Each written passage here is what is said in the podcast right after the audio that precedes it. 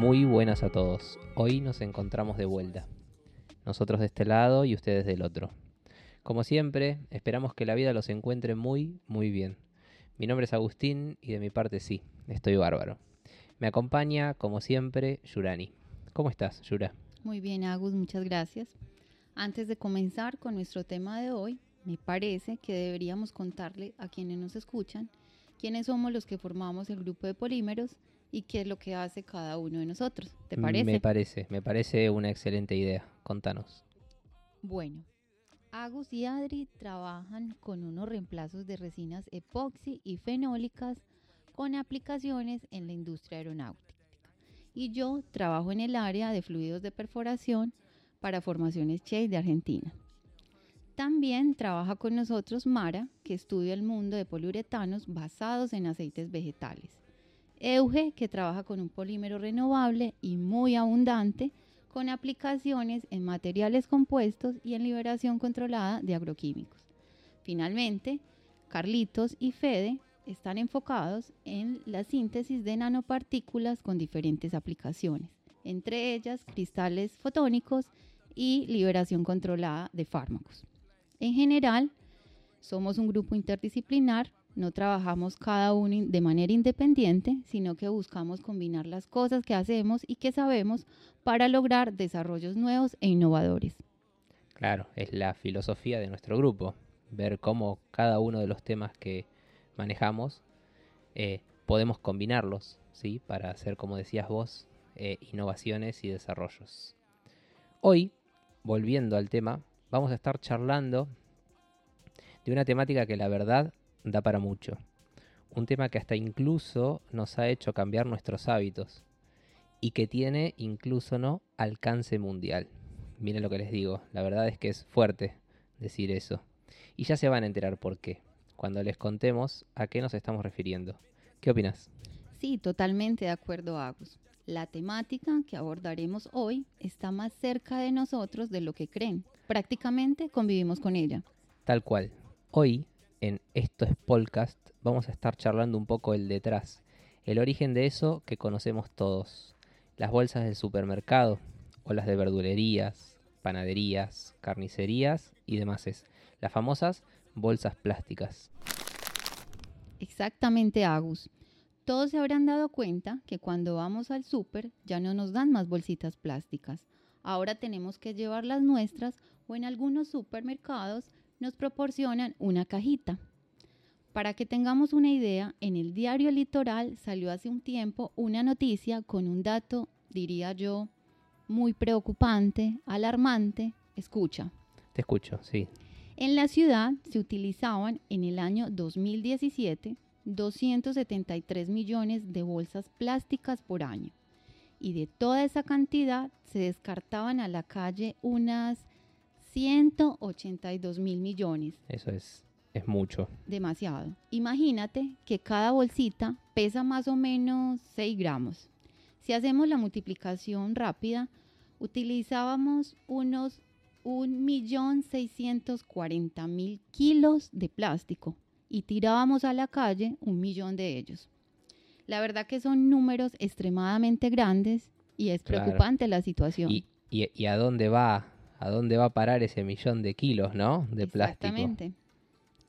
Con la idea de que estas bolsitas sean reemplazadas o se han venido reemplazando, nos podríamos preguntar qué problemas tienen las bolsas de antes, por qué dejaron de, de darlas en los supermercados o de entregarlas, son mejores o peores que las actuales, habrá algún reemplazo de estas bolsas, qué materiales se utilizaban y cuáles se utilizan en la actualidad. Interesantes, son preguntas interesantes. Totalmente de acuerdo.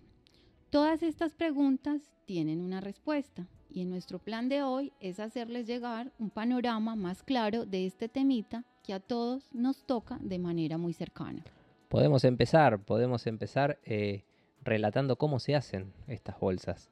Bueno, resulta ser que surgen en la década del 70, ¿sí? Antes de la década del 70, lo que se veían eran esas bolsas gruesas hechas como de una lona, las típicas que están en la, en la casa de la abuela, ¿no?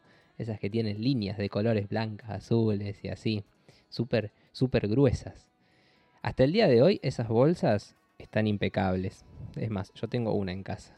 Bueno, estas que yo les comento fueron reemplazadas por las que todos conocemos, las, las protagonistas del el tema de hoy. Las bolsitas de súper se hacen mediante extrusión. Estuvimos, ¿no? Ya charlando un poquito sobre este proceso de extrusión en nuestro podcast anterior sobre la impresión 3D, que de paso eh, invitamos a quienes nos están escuchando a que le den un poco de oreja. A ver, Agus, pero tengo una pregunta. Lo que se hace es fundir el polímero, o sea, calentar, calentarlo hasta que fluya, o cuál es la metodología. Exacto, ese es el plan, calentarlo hasta que fluya. Se usa una clase de polímeros que tienen un nombre, se llaman termoplásticos. A grandes rasgos, un polímero termoplástico es de esos que se pueden fundir una y otra vez para hacer diferentes piezas y así poder eh, reusarlo. O sea, Es- son materiales reversibles. Claro, los, los envases de los postrecitos que hay en las góndolas del supermercado son Ajá. de polímeros termoplásticos, por ejemplo. Claro. En el caso de las bolsas, hay un mini detalle que, sea, eh, que hace que, que sean como nosotros las vemos, ¿no? Y se emplea una técnica que se llama desoplado. Una vez fundido este polímero, la boquilla, nosotros estuvimos charlando sobre esto de la boquilla en el podcast anterior. En este caso, esta boquilla tiene forma de aro. Entonces, ¿qué pasa? Se va formando lo que sería un cilindro de plástico, una especie de tubo que se va estirando y estirando y estirando. ¿Y cómo se hace para que sean tan finitas? Adentro de ese tubo, lo que hace es soplarse aire frío. Por eso el nombre de la técnica que se llama soplado. Este aire, junto con el estiramiento este que, que yo te contaba hace un ratito, hace que se formen láminas súper, súper, súper finitas de plástico. Y con esas láminas súper finitas es que se hacen las bolsas. ¿Querés contarnos un poco qué material se usa para hacerlas? Porque Claro. es un material que tiene, tiene su historia. Sí, por supuesto. A pesar de que muchas personas la llaman o la, se conocen popularmente como bolsitas de nylon, el polímero estrella para hacer o fabricar las bolsas de plástico que todos conocemos, pero quizás no, no conocemos su nombre en particular, se llama polietileno. Hay, hay muchos tipos ¿no? Sí. de polietileno. Es importante resaltar que dependiendo del uso o la utilización que le vamos a dar a la bolsa, existe polietileno de alta densidad y polietileno de baja densidad. Si bien es el polímero más sencillo e industrialmente más, más utilizado, hay algunos polietilenos súper específicos. Por ejemplo, te cuento el, el UHMW, él es el polietileno de ultra alto peso molecular. Este polímero es considerado de alto rendimiento debido a su excelente resistencia a los químicos y al desgaste. Además, eh, una aplicación importante es, que es utilizado en las cuerdas para soportar caídas, como las de escalada. Agus puede dar fe de ello, ya que él escala. Cuéntanos. Claro, es como un, un- un polietileno especial, digamos. Sí, en las cuerdas de escalada está. Eh, las cuerdas de escalada tienen un, corazón de, de polímero eh, y después está, ese corazón está envuelto ¿sí? en una vaina que es la que nosotros vemos, que es el color de la cuerda. El corazón es el que se aguanta todo el trabajo de la cuerda, digamos. Y se usa eh, en algunos diseños este polímero, el polietileno de ultra, ultra alto peso molecular. Sí, también es usado Agus para, para implantes. También es otra aplicación. Bueno, hago un paréntesis. A manera de historia les cuento sobre el polietileno y es que es considerado el polímero más simple por su estructura química y fue descubierto en 1898 por accidente. Mientras ciertos investigadores eh, hacían experimentos calentando en una estufa un compuesto químico llamado diazometano. Resulta ser que a estos investigadores se les formó una sustancia sólida, medio blanquecina, que resultó ser el famoso polietileno y que a partir de ahí no hace más que estar presente en los rincones de todo el mundo, en muchas aplicaciones. Qué, qué cosa loca, ¿no? Cómo, cómo de, un, de un accidente en el laboratorio surge un material que, Sí, un nuevo material. que está en todos lados. Totalmente, Agus. Entonces, si volvemos a las preguntas que nos hicimos inicialmente, ¿por qué ahora no nos dan más bolsitas de polietileno? ¿Qué problema tienen? Bueno, el problema está en el compuesto químico utilizado para fabricarlas, que se llama etileno. Es un gas derivado del petróleo y además es muy tóxico e- y contaminante. Encima te cuento que hay otro problemita. El polietileno, o sea, la bolsa ya fabricada, Claro, la, la bolsa que llega a la mano. totalmente, sí, se degrada, eh, se- no se degrada nunca prácticamente. Te, te ejemplifico. Si nosotros tiramos una bolsita de estas del súper, esa bolsa no degrada hasta pasado, pasados unos 150 años. Es La verdad es un montón de es tiempo. mucho, sí. Y además, estas bolsas se pueden ir acumulando en el suelo, en el mar, y así van contaminando poco a poco. Claro. Y, y eso sobre todo eh, es una preocupación importante. Sí, este un tema- último detalle que contás de la acumulación eh, no está bueno. Sí, es un problema ambiental complicado. Claro, nues- nuestro planeta anda, ¿no? Necesitando un descansito, me parece, de tanta basura y, y tanto residuo que le estamos generando. Tal cual, Agus. Estoy de acuerdo contigo. Por esta razón, eh, podríamos plantearnos un desafío tecnológico. ¿Será posible hacer bolsas útiles como las de supermercado? Pero sin utilizar etileno y mejor aún, podríamos hacer bolsas que se degraden fácil, que sean amigables con nuestro ambiente y con nuestra salud. La respuesta es sí. ¿Nos querés contar un poquito más? Porque la verdad a mí me intriga. Te cuento, la primera opción que apareció fue las bolsas que se llaman oxobiodegradables. ¿Qué significa esto? Que este tipo de bolsas se descomponen por la acción del oxígeno, del aire, la luz y los microorganismos. Lo importante o, que- o lo que hay que destacar de este tipo de bolsas es que en su fabricación se pueden ajustar, eh, se puede ajustar ciertas variables, por ejemplo, el tiempo de degradación. Pero claro, es importante que degraden en un tiempo determinado, pero que su, degra- su degradación no sea inmediata. Claro, hay, hay como un compromiso, ¿no? Ahí me parece. Entre el tiempo en que tarda en degradarse la bolsa y la vida útil. Yo no necesito que se degrade muy rápido, pero tampoco necesito que esté 150 años para degradarse. Sí, Igual, bajar de 150 años a 2 es un buen avance. sí. Igual no todo es tan bueno como parece Agus. Este tipo de bolsitas tienen sus desventajas. Entre ellas es la resistencia que exhiben o presentan. Si alguna vez estuviste en contacto con ellas, eh, seguramente te has podido dar cuenta. Es que- verdad, son, son diferentes, sí. Sí, sí. Que tienen, son diferentes al tacto, su textura y visualmente son más frágiles. Además, aparte de polietileno, estas bolsitas suelen tener aditivos para la degradación. Comúnmente son metales pesados y estos aditivos incluso pueden contaminar más que, la, eh, que el- en sí la bolsa común, Claro. ya que Tiene- son compuestos químicamente tóxicos. tiene sus, sus bemoles este tema. Claro. Otra, otro problemita es que sí se degra- estas bolsas sí se degradan, pero en forma de microplásticos. Que este sería un tema que podríamos trabajar en nuestro, en nuestro próximo podcast.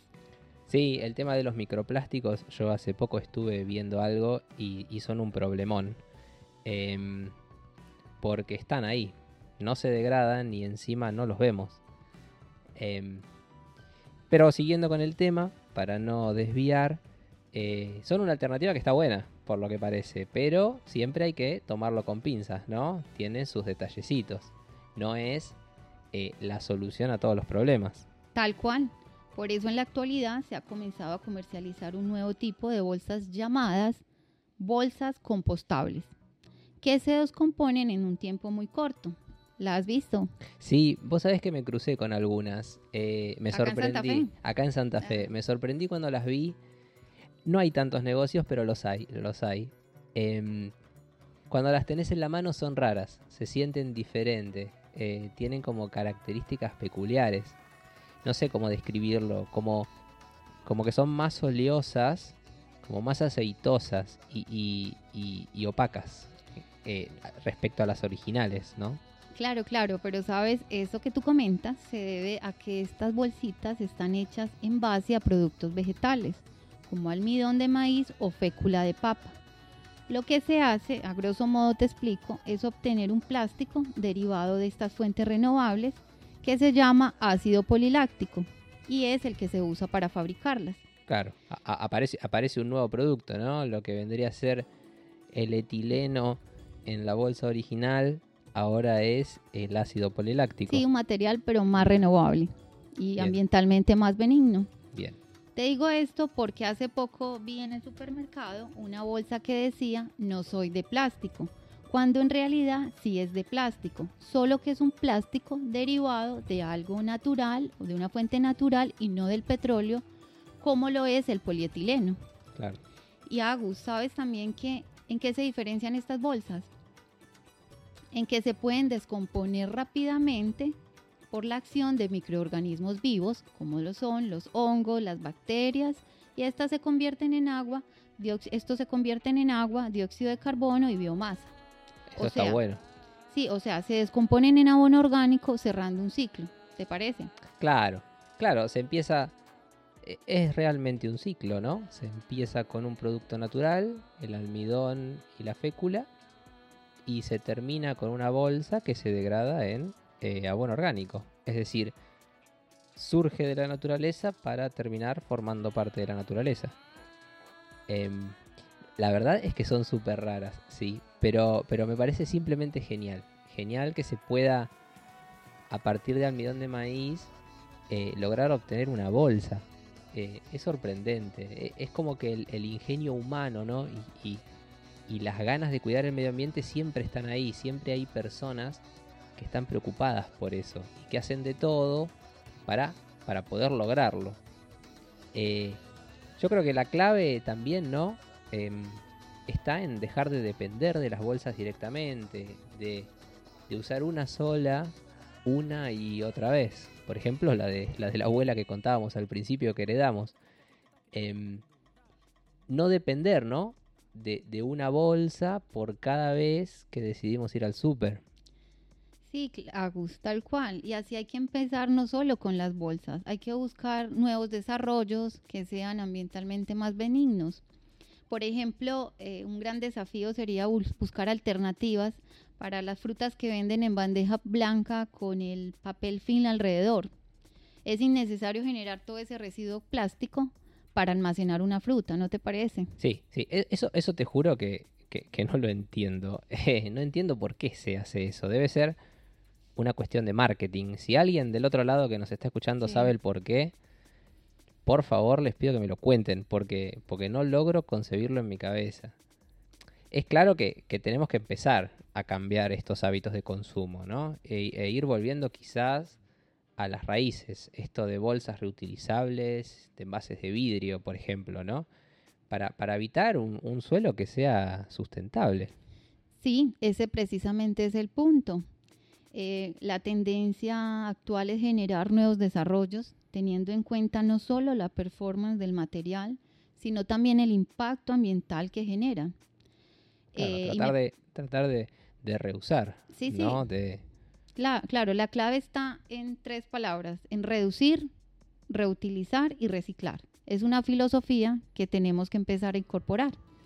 Como, como la filosofía de todo todos nuestros podcasts, ¿no? Esto también, este parte, esta filosofía también es parte de nuestros podcasts. Así que muchísimas gracias. La verdad que es un tema súper interesante. Muchísimas gracias por escucharnos y hasta pronto. Hasta pronto y muchas gracias y ojalá eh, esta temática que abordamos hoy permita tener una conciencia ambiental. Importantísimo. la verdad que importantísimo. Muchísimas gracias. Gracias.